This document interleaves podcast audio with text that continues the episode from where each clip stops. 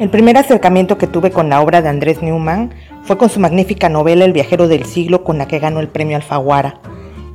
Es una historia de amor que pasa a través del tamiz de la literatura. Me encantó la construcción que realiza de la protagonista y confieso que me identifiqué con estas formas de pensar no tradicionales.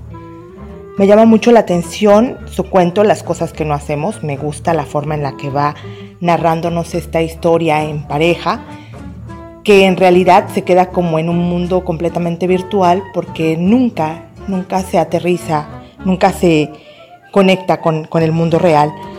Me gusta su capacidad de síntesis, esa habilidad para encapsular toda una vida en un solo párrafo, como podemos leerlo en su cuento Vidas Instantáneas, que forma parte de su libro Hacerse el Muerto.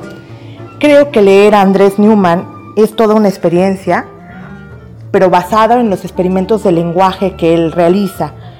Las palabras de Newman evocan épocas, historias, tierras, momentos de los que a veces ya sus personajes no forman parte.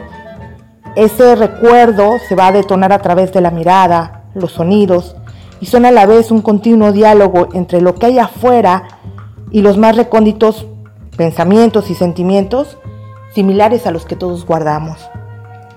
Creo que en la obra de Newman también podemos encontrar ese gusto por las palabras, su sonido, su forma, el significado que a veces modificamos para lograr hacerlas nuestras, para alimentarnos de ellas, que se integren a nuestra vida, a nuestras experiencias, a nuestra piel, como el juego que hace en su libro Barbarismos, que es una delicia a partir de esta idea completamente tradicional del diccionario, él va generando una nueva forma de ver las entradas, de ver las palabras, de resignificar la palabra y la vida. Para terminar, yo quiero invitar a la lectura de la obra de Andrés Newman y a escuchar algunas de sus grabaciones leyendo sus poemas o cuentos.